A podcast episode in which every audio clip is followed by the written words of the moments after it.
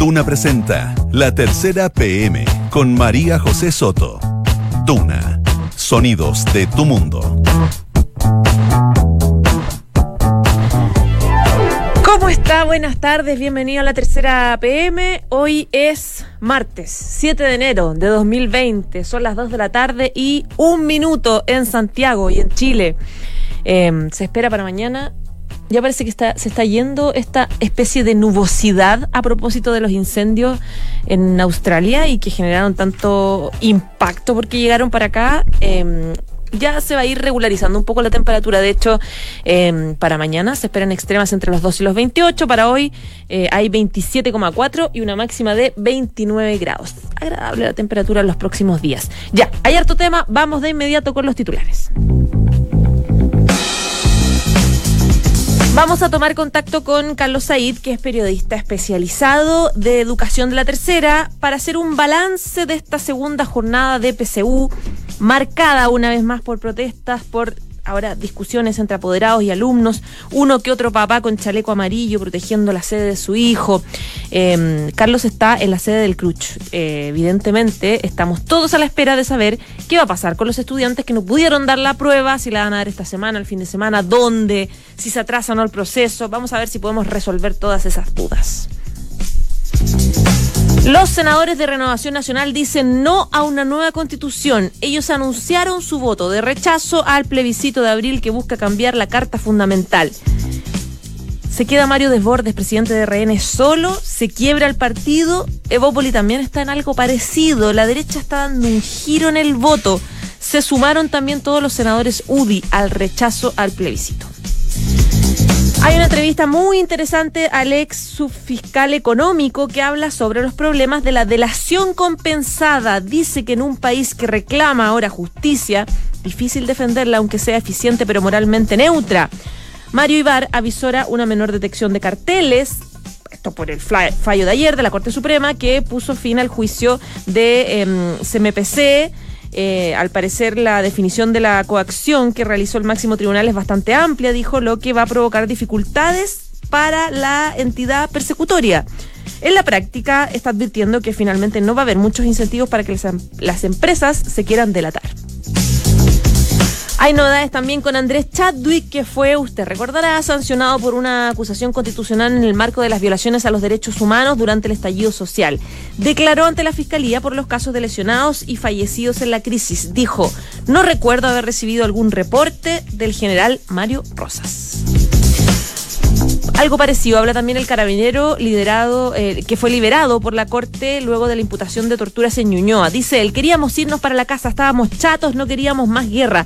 El, teniente, Martín Blanc era jefe de la sección de las fuerzas especiales que comandó un operativo en Irarrázaval, en Ñuñoa, ese 22 de octubre. La fiscalía le imputó, a él y a su equipo haber torturado a una persona, pero ayer el tribunal de alzada los liberó porque apeló su defensa y él admite que eh, efectivamente hubo errores en el procedimiento, pide disculpas al afectado, pero dice que hay un trato injusto hacia carabineros. Y vamos a hablar también de España en medio de múltiples críticas. Pedro Sánchez es investido como presidente del gobierno de España. Le explicamos por qué fue tan criticada esta ajustadísima votación y qué es en la práctica un gobierno de coalición en tierras ibéricas. Ya, dos de la tarde y cuatro minutos. Vamos de inmediato con el tema PCU, que es lo que nos ha tenido súper pendientes en las últimas 48 horas. Em, Carlos Said, yo me lo encontré afuera de estas oficinas y me dijo, voy corriendo al CRUCH, al Consejo de Rectores. Carlos, lo tenemos al teléfono. ¿Cómo estás, Carlos? Hola, bien, ¿y tú? Bien, también. ¿Sigues en el CRUCH? Sí, estamos monitoreando la, la situación de, de la PSU, porque las autoridades están reunidas, los rectores están monitoreando atentamente lo que sucede esta segunda jornada, segunda y última, para muchos, porque para, para muchos otros, más de 40.000, van a tener que volver a repetir la prueba, dado los incidentes que ocurrieron ayer y hoy día. Hoy día todavía está eh, siendo, siendo evaluado cuál es el balance que eso tiene, pero de todas maneras al parecer fue mucho menor a lo que ocurrió ayer. ¿Hay más o menos una cifra consolidada ya de cuántos estudiantes se, mm, se quedaron sin dar la prueba entre ayer y hoy día? Solamente tenemos la de ayer, que de, los que son en 42 mil personas aproximadamente. cerca del 40% de quienes estaban inscritos para dar la prueba y que no pudieron ni siquiera entrar al local o que la estaban dando y eh, mientras daban la prueba fueron interrumpidos por sus compañeros, por, otros manifestantes. Eh, y son cerca de 42.000 las personas que ayer no dieron la prueba. Hoy día se sumó otro grupo más, pero todavía no hay un balance respecto a ese grupo. En todo caso, al parecer, según lo que hemos monitoreado, es un grupo mucho menor a lo que ocurrió ayer. También porque hubo, ayer el, Consejo de Rectores y las autoridades reforzaron la medida de seguridad. Dijeron que iban a reforzar la, la vigilancia y los perímetros de los locales de remisión y el control al ingreso a los locales. Eh, hay algunos estudiantes que dicen que ayer pudieron dar la prueba, que hubo alguna manifestación chica fuera de, los centros de algún liceo, etcétera, pero que la pudieron dar, pero que sin embargo hoy día recibieron un mensaje a las 3 de la mañana em, del DEMRE advirtiendo que no iba iban a hacer no iba a poder darla en ese local y, local y que esperara que le llegara un mail para para poder reorganizar cómo iba a dar el examen y dónde. ¿Qué pasa con esos casos? Bueno, justamente tienen que esperar el, llamado del DEM finalmente que les diga cuándo y dónde van a poder dar la prueba. Toda esta decisión se va a tomar recién el jueves en el Consejo de Rectores. El jueves va a haber una sesión extraordinaria del Consejo de Rectores donde se va a evaluar cómo fue todo el proceso de la PSU, las medidas de seguridad que se tomaran eh, y también se va a evaluar la solución a que se les va a dar a los, a los 42.000 personas que, que no pudieron dar la prueba. Ahí se les va a dar un nuevo local, una nueva fecha para rendir una nueva prueba que no va a ser la que ella se dio ayer y día, sino que va a ser otra con distintas preguntas, pero con un mismo nivel de dificultad. Esto con el objetivo de que todos los estudiantes tengan un mismo nivel, una misma vara para ser medidos eh, y no se produzcan eh, injusticias como, como se lo ha dicho. Carlos, ¿qué posibilidad hay de que el proceso se termine retrasando, el proceso, el proceso general de admisión en las universidades? Porque acá hay un compromiso que ha dicho el CRUZ, que ha dicho el DENRE, que es que los que no dieron la prueba van a obtener igual, sí o sí, la posibilidad de darlo ahora, no se va a retrasar, es decir, que entran a la admisión 2020. Claro. El, una siguiente fecha importante acá es el 28 de enero, que es cuando se conocen los resultados de la reforma. Eh, entonces, de alguna forma, el Consejo de Rectores tiene hasta esa fecha para eh, no solamente evaluar las pruebas, sino que tomar aquellas que no se pudieron dar. Eh, según han dicho las autoridades, existe un margen todavía para poder hacer ese proceso. Sin embargo, todavía esto está en el aire porque, imagínate, vuelven a, convocar a, las 40.000 personas que no dieron la prueba, la citan a un colegio y, vuelve a haber problemas, podría volver a reiterarse esta situación. Eso es algo que no se sabe. De, haber, de ocurrir nuevamente esta situación en otro proceso de PSU, eh, bueno, quizás probablemente se tengan que atrasar las fechas. Y con esto, atrasar me digo, me refiero a posponer un poco la fecha de los resultados, por lo mismo también la fecha de las postulaciones, que la siguiente es más importante, y luego la de los resultados de las postulaciones y las matrículas. Esas dos últimas ya están postergadas hasta marzo, o sea, las matrículas van a ser en marzo, los resultados de las postulaciones van a ser en marzo eh, a principios de marzo. eh, pero podría seguir atrasándose perfectamente. No, no, hay ninguna seguridad todavía de que esto no termine acá. Estamos conversando con Carlos Said, periodista especializado en educación de la tercera, que está en la sede del CRUCH, eh, esperando a ver si hay alguna novedad a propósito de esta nueva jornada PCU, que también tuvo manifestaciones, pero en menor cantidad que ayer. Eh, en lo que tú has reporteado desde temprano, Carlos, ¿qué, eh, características deberían tener los locales donde se haga de nuevo la PCU para estos 42 mil o más personas que se quedaron sin darla? Porque me imagino que, claro, lo que tú dices que es súper fácil que se entere todo el mundo eh, y que se haga un llamado y finalmente llegue de nuevo manifestantes al mismo lugar donde se van a hacer de nuevo la PSU y al final vamos a estar no sé cuánto tiempo tratando de darla. Entonces, eh, ¿debería tener alguna condición especial este local? Sí, de todas maneras debe tener una condición de seguridad muy especial, al menos un resguardo importante durante la noche previa, por ejemplo, o durante la jornada en que se rinda la prueba. Ahora, generalmente los locales de rendición de PSU son colegios que dependen de los municipios, por ejemplo, colegios municipales, pero también se ha dado otros casos donde son universidades, casos de estudio, educación superior u otras instituciones donde se podría dar. Probablemente quizás eh, se opte por ese tipo de instituciones que son eh, más seguras o, de más difícil acceso para escolares, para estudiantes escolares, eh, a fin de resguardar el proceso. Pero todas esas decisiones también se van a tomar el día jueves. como te decía, hoy, bueno, esta noche el Consejo Rector va a hacer una evaluación general de, del proceso también va a hablar el, la ACES, la coordinadora de estudiantes secundarios que convocó a las protestas y también va a hacer su evaluación, que hasta ayer era positiva por el, gran número de colegios afectados. y también va a hacer su propia evaluación la ministra de Educación, a eso de las 7 de la tarde, donde va, va a, evaluar cómo fue, resultó este proceso a su juicio, cómo lo ve desde afuera, porque ella todavía es un actor externo, hay que recordar que la PSU está en manos del Consejo de Rectores todavía, el próximo año va a, estar, va a estar en manos del ministro de Educación, eh, entonces va a entregar también su balance al respecto. Eh, en, algún minuto el DEMRE dijo, eh, previo, días previos a, la PCU, todos nos preguntábamos que, cuáles son las medidas de seguridad que se van a utilizar, si va a haber muchas o no, cómo se prepara, la opción de que llegaran manifestantes, etcétera, etcétera, tomas el liceo.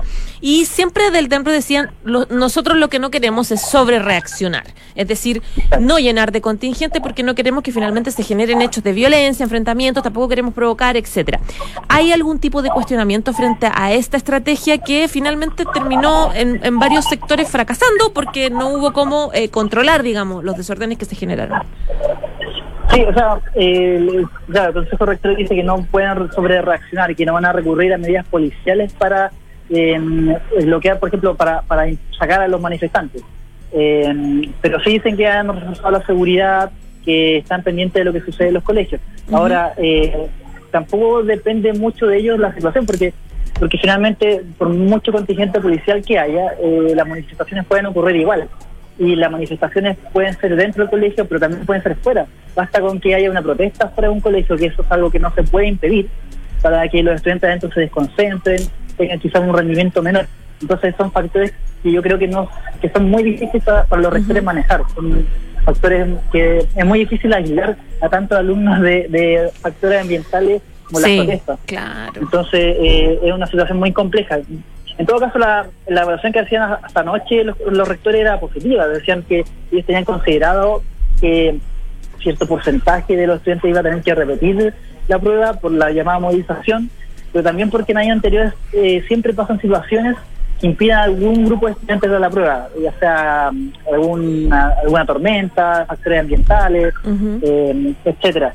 Eh, pero la, el balance que, que se da esta noche era que, que lo que pasó, lo que sucedió ayer, estas 42.000 personas que no pudieron de la prueba, que corresponde al, 13%, al 14% de los inscritos, están todavía dentro del margen de lo, de lo manejable para ellos. Ya, ya. Y bueno, y, hoy día la cosa ha estado más tranquila, es decir, que debería poder manejarse, si el tema es cómo, cuándo y dónde, se pueden hacer el examen y tranquilo, digamos, sin que si, sigamos con estos problemas.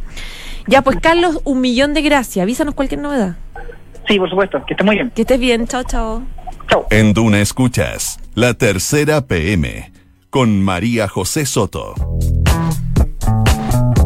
Dos de la tarde, 13, casi 14 minutos. Está con nosotros Alberto Labra, su editor de política de la tercera. ¿Cómo estás, Alberto? ¿Qué tal, José? Buenas tardes. Buenas tardes. Nos vienes a traer la, el por qué y qué hay detrás de esta conferencia que dieron varios senadores, bueno, casi todos los senadores de Renovación Nacional, anunciando que ellos van a votar por el no en el plebiscito de abril. Así es. Y a eso se suma Evópoli que está en reflexión, la UDI que ya dijo completa que va a votar menos uno o dos, digamos, que van a votar no. O sea, la derecha entera. Hoy día los senadores de la UDI también iban a hacer este como mono político parecido al que hizo RN, anunciando su que es más previsible en el caso de la UDI, en el caso de de RN, ocho de los nueve senadores, salvo Manuel José Sandón, anuncian formalmente que están por el no a una nueva constitución. Si bien algunos de ellos, como por ejemplo Chaguán, lo había planteado anteriormente, eh, y uno podía prever posturas de otras personas como Carmen Gloria Aravena, que es una representante más del sector más conservador, y venía de Populi, de hecho, uh no RN por, una postura no, no tan compatible con, con el liberalismo que promueve Evópoli, era previsible. Hay un hecho político acá que complica, eh, em, complica un poquitito también la postura interna del partido y el liderazgo que ha manifestado eh, el, el, timonel Mario Desbordes. Que él que quería una nueva constitución. Que claro, y en la firma misma del acuerdo constitucional del 15 de noviembre, este acuerdo histórico, si no me equivoco, la fecha. ¿Por qué lo afecta el acuerdo? Él, él principalmente fue un actor clave, eh, junto a varios otros como Gabriel Boric, por ejemplo Juan Antonio Coloma, en la firma de ese acuerdo. Que si bien el acuerdo consiste en preguntarle a la gente si quiere o no. el Claro, si quiere un, o no una nueva constitución. No es un acuerdo por una nueva constitución en sí. Eh, él, él, ha manifestado eh, públicamente que está por una nueva constitución, que hay que hacer cambios, que hay que hacer cambio incluso al modelo económico, o sea, tocando los puntos más como dogmáticos de la derecha, en una postura que le ha traído varios eh, felicitaciones por parte de la oposición y dentro de la propia derecha, pero muchos problemas con la UDI. Mm. eh, y que fueron desencadenando después en otros problemas y tenemos hoy día a la UDI congelando, habiendo congelado su participación en, en Pero ya simbólico, como que están Sí, abuenados. Sí, sí, sí. Pero lo complica a él, efectivamente, por la postura que le ha defendido. Pero, pero más que eso, más no, no- no es que se ponga en, en cuestión su liderazgo, porque hace rato se sabe que RN está dividido frente al tema de la nueva constitución. Eh, y el mismo, la misma directiva decretó libertad de acción, considerando esas diferencias. Pero eh, es una cosa que te complica tu partido, te lo divide mucho más eh, y te, te- te lo tensiona en el fondo con un riesgo de, eh, no quiero ser alarmista, pero, pero uno podría hablar un riesgo de, de quiebre que ellos están monitoreando, de que no se les vaya de las manos esta diferencia que hay en el partido por el tema de la constitución. Ya, pero vamos por parte. Mario Desbordes, ¿tiene minoría ahora? Porque da la sensación de que él fue, de poco a poco se le fueron cayendo los apoyos que en algún minuto tuvo, razón por la cual mantuvo y defendió esa postura que fue tan celebrada durante desde el 18 de octubre. Si uno, y mira, más o menos las fuerzas en RN están 60-40 Por constitución, 60 en contra de una nueva constitución y 40 a favor. Y el mismo Mario Desbordes hoy día sale a hablar después de este punto de prensa de sus senadores, a plantear este punto que no está de acuerdo con el análisis que hacen los senadores, porque el punto principal, aquí la razón que ellos escriben es los hechos de violencia y eh, atizado esto por lo que está ocurriendo con la PCU, con esta Ya. funa y estos intentos por impedir y que han logrado que más de 40.000 alumnos no puedan no hayan podido rendir la, la PCU. Ese Ahora- es el argumento que dan los senadores de RN y es el mismo argumento, lo de la PCU y la violencia, que lo podemos Claro. vincular en, en- en- en- en un mismo paquete. Es una buena forma de hacer campaña en todo caso por, Claro. el, por el no. Y o es sea, lo mismo es que, una buena coyuntura. que provocó que parlament- diputados de Bópoli, la mayoría de la bancada de Bópoli, plantearan también ayer, entre el domingo y ayer, en estado de reflexión. Pese a que Bópoli ha sido uno de los que ha planteado también estar a favor institucionalmente de una nueva constitución. Pero con estos hechos es como. y casi que ¿saben- se van a sumar a la campaña. ¿Saben qué? ¿Saben qué? No están las condiciones. Esto se ve complejo y vamos a reevaluar nuestra posición más o menos eso de Bópoli y ahora René sale con esto. Efectivamente, no están las condiciones. No puede ser que en este clima se vaya a desarrollar un proceso constituyente, o sea, no hay garantías para dar una PCU o para, no sé, que la gente transite los autos, por ejemplo, por el sector de Plaza Italia, te doy ejemplo así. Eh, menos va a haber, dicen ellos, condiciones o garantías para un proceso constituyente en paz o con un diálogo civilizado. en el fondo. Mm. Esa es la postura de ellos. Ese es de Bópoli. Evópoli y RN. Y la UDI, ¿para qué decirlo? En el fondo, la UDI porque no... No, No, pero la UDI Eh, tiene una postura ideológica de, de no a una nueva constitución, Exacto, digamos. exacto. Pero, pero la UDI también ha reforzado este argumento de la violencia, de- que es del cual se agarra ahora los senadores de RN y los diputados de Evópoli. Ya, ahora, eh, claro, ya, ya sabemos quiénes en Renovación Nacional están eh, por el no, están en contra de una nueva constitución y quieren, no, no apoyan una nueva constitución y así quieren votar en, en abril. ¿Quiénes son ese 40%, además de Mario Desbordes? ¿Quiénes están detrás de la postura del presidente de Renovación O sea, hay, Nacional? hay, hay varios... Bueno, Manuel José. Sandón. Manuel José Ujú. Sandón de Claro, man- es el único senador que está El único senador. Por, el, por el sí. Y hay varios diputados del, del ala más liberal de RN. RN, recordemos que tiene varios grupúsculos o facciones, mini facciones. por ¿Quiénes así- son? ¿Quiénes por son así los grupos- los tiene grupos a los grupos, a lo, a lo evangélicos. No, ah, los liberales, no. Claro, los los que- liberales está ahí, por ejemplo, hay diputados como Sebastián Torrealba, etcétera. Pero hay diputados, por ejemplo, por mencionarte uno, Karen Luke, una diputada que también en su momento fue parte de este gru- grupo un poquito más como liberal, que también está eh, avanzando ahora en una postura más en contra de la nueva Está cambiando, constitución y están buscando también sumar fuerzas con los senadores para la, la campaña de cara al plebiscito, para tomar fuerza al interior del, del partido. Quedan, por supuesto, varios diputados y militantes de RN eh, a favor de una nueva constitución, pero eh, al menos públicamente está tomando fuerza esta opción, esta opción del no y considerando lo de Bópoli para llevarlo a un escenario un poquito más global de Chile Vamos. Eh, si bien la derecha no, no, un- no un sector que quiera cambiar la constitución de, de por sí, por, por iniciativa propia y por mucho entusiasmo, eh, habían señales en, en el marco de los días alrededor del acuerdo constitucional del 15 de noviembre que indicaban que mayoritariamente quizás la derecha podría terminar aprobando una, votando a favor de una constitución. El escenario ahora cambia un poco Claro. cambia bastante. Eh, salen, por así decirlo, del closet muchos parlamentarios que estaban en duda su posición eh, que con la presión de las movilizaciones muchos optaban por el discurso de sí, se requiere una nueva constitución. O guardaban silencio. O guardaban silencio para no ir contra la corriente, ahora que, que, el escenario es un poco distinto en términos de la gravedad de las movilizaciones que había, del, perdón, de la gravedad de los hechos de violencia que había antes, eso ha bajado, pero han continuado esas mismas situaciones. Eh, mucho menos que, lo que había en, en octubre y en noviembre, por supuesto. Pero esa, esa, esa, esa situación ha provocado que muchos salgan ahora ya derechamente. Mientras José Antonio Cast por, por fuera sigue presionando. De hecho, hoy día José Antonio Cast salió a valorar eh, lo que hizo los senadores de Reina. Claro, que me imagino que también es parte de una estrategia por no, eh, por acorralar un poco a José Antonio Cast, digamos, no darle como ese espacio de que de alguna forma se tome el voto de, del no, él ya tiene ese, o sea, gente que comulga con él, digamos, eh, tiene sede de, comando. Exacto. también tiene que ver con una estrategia. Exacto. De hecho, por ejemplo, cuando se firmó aquel acuerdo, había algunos parlamentarios de derecha que admitían en privado una cosa que era bien ridícula, que la convención eh, constitucional, que así se llama, la de 100% electa de ciudadanos, eh, no querían que se llamara Asamblea Constituyente, que en la práctica lo es, solo por una cosa de estrategia política, porque saben, la derecha sabía o preveía que iban a perder y que eh, ideológicamente iba a ser muy duro para la derecha el triunfo de la izquierda con la Asamblea Constituyente, en el fondo, y de alguna forma tenían que atenuar eso. Mm. ese triunfo pensando en futuros desafíos electorales parlamentarios presidenciales. Y por lo mismo lo que tú planteas también con José Antonio Cast tiene mucho que ver con, con eso, en el fondo, con el tema de las ideas de derecha, con una sensación que ha ido creciendo en la derecha que siempre la defendió la UDI de no estamos defendiendo nuestra idea y aquí nos están pasando por encima a la izquierda con la ayuda de muchos de nuestros eh, dirigentes. Ahora, ¿cómo lo va a hacer Chile Vamos? Eh, porque va a ser súper difícil, porque por lo menos en la oposición hay una mayoría absoluta que está a favor del cine. El tema es cómo ponerse de acuerdo para la franja, etcétera. Si van solos, van acompañados, que es el Frente Amplio la DC.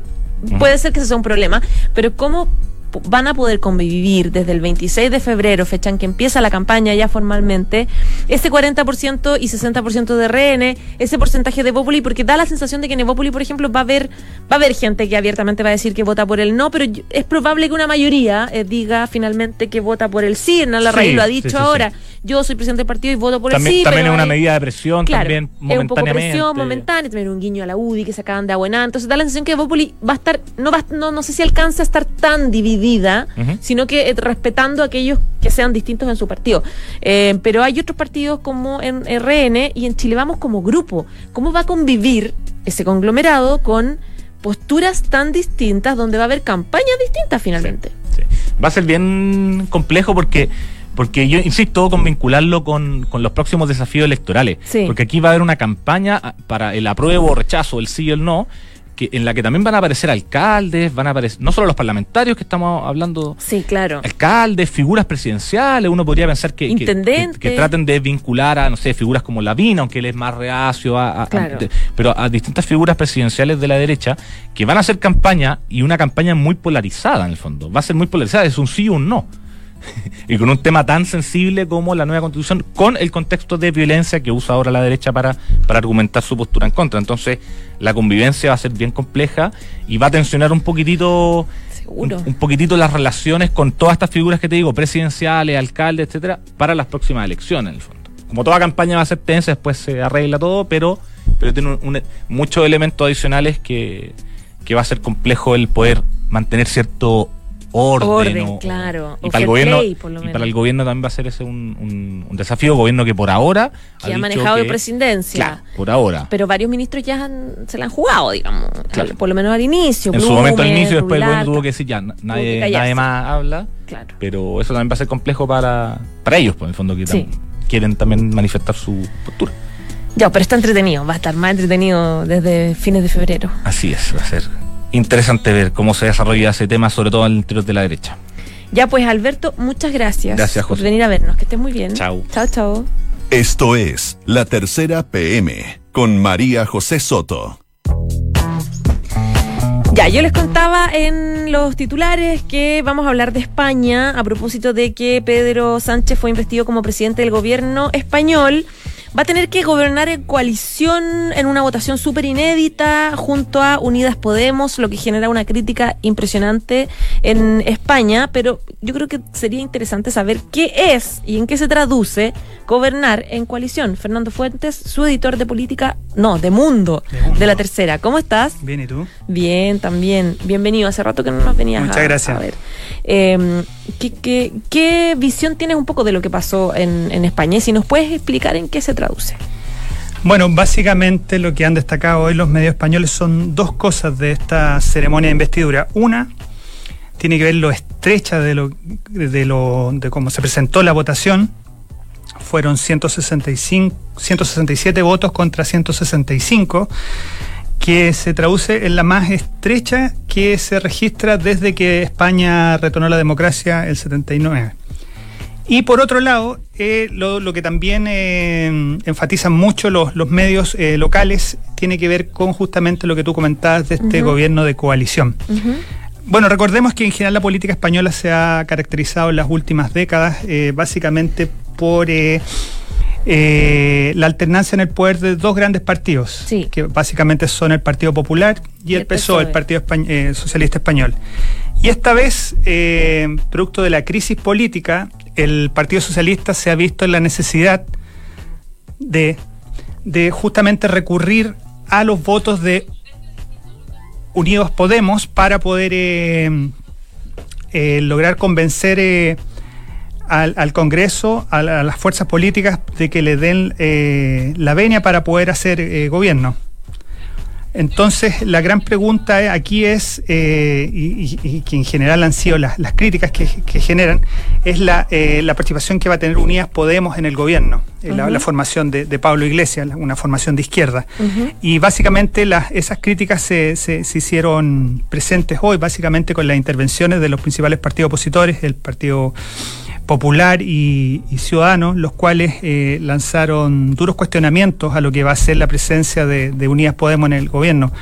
Básicamente, algunos hablan de que la participación de, la formación de izquierda en el gobierno da pie a un eventual desmantelamiento del Estado.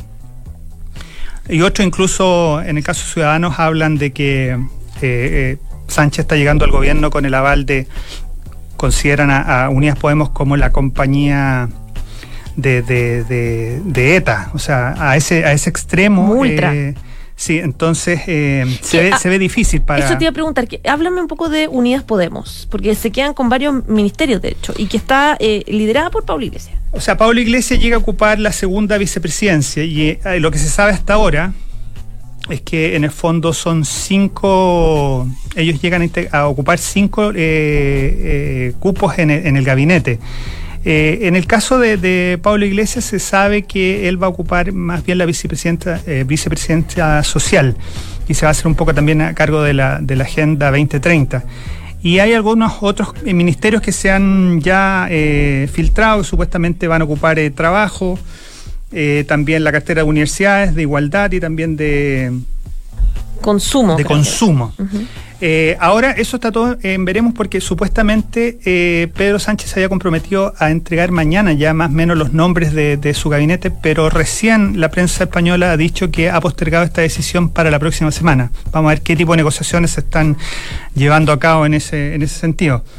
Ahora, claro, la, la, pregunta es cómo va a poder sortear esta debilidad que ya la prensa española está hablando con la que llega Sánchez al poder. Esto porque em, tanto la forma, tanto el PSOE al sumar los, escaños con Unidas Podemos, eh, estamos hablando de 155 diputados, lo cual en el fondo le implica que el oficialismo tenga que sumar adicionalmente otros 21 escaños para poder tener un quórum suficiente para eh, poder emprender eh, la serie de reformas con las que se ha comprometido el gobierno de, Sánchez para su legislatura. Y a su vez eh, hay que recordar que ya solamente el, PP junto con Ciudadanos también suma 155, lo cual le hace bastante difícil el trabajo legislativo al, Ejecutivo de Sánchez. Entonces, ya en su discurso, Sánchez habló de una reforma laboral y el desafío más importante en lo próximo para, el gobierno es justamente eh, el tema de la ley de presupuesto. Entonces hay que ver ahí cómo va a negociar. También otro de los grandes temas es eh, Cataluña, que si bien eh, Sánchez no lo esbozó en su discurso hoy, se sabe que es un tema que, que, es clave en la, en la agenda política de España. Fernando, quiero interrumpirte un segundo porque hay novedades a propósito de la prueba PCU. Es un tema que hemos estado súper pendientes desde ayer y, eh, bueno, distintos estudiantes lo han empezado a poner en Twitter que tiene que ver con la suspensión de la PCU de hoy de historia en algunos de los locales debido a una filtración. Y según está publicando ahora el diario La Tercera a través de Twitter, el Consejo de Rectores decidió suspender la aplicación de la PCU de historia en todo el país. Esto luego de que el DENRE notificara al Consejo de Rectores la filtración de una de las pruebas de historia, geografía y ciencias sociales. Es otra novedad súper lamentable que estamos viendo em, a propósito de la PCU. Hablábamos recién con Carlos Said, periodista de la tercera especializada en educación, que está em, en el CRUCH, que decía, eh, vamos a ver dentro de los próximos días qué va a pasar con esta cantidad impresionante de estudiantes, casi 50.000 que están sin poder darlas, si es que se atrasa o no el proceso de admisión completo. En los próximos días debería saberse dónde van a poder darla, eh, cuándo específicamente, si estos locales tienen, necesitan algún tema especial, eh, etcétera. Es un tema que está en proceso, están mm, saliendo noticias minuto a minuto. Los estudiantes, claro, están todos súper frustrados subiendo a Twitter.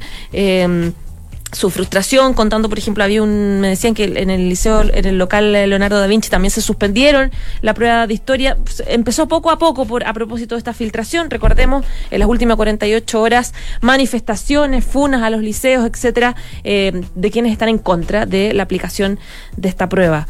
Fernando, está complicada la cosa, no solamente en España, también acá en Santiago. Te agradezco mucho que viniera, que estés muy bien. chao, chao. chao, chao. Ya, son las 2 de la tarde, 32 minutos. Nos vamos. Gracias por informarse con nosotros en este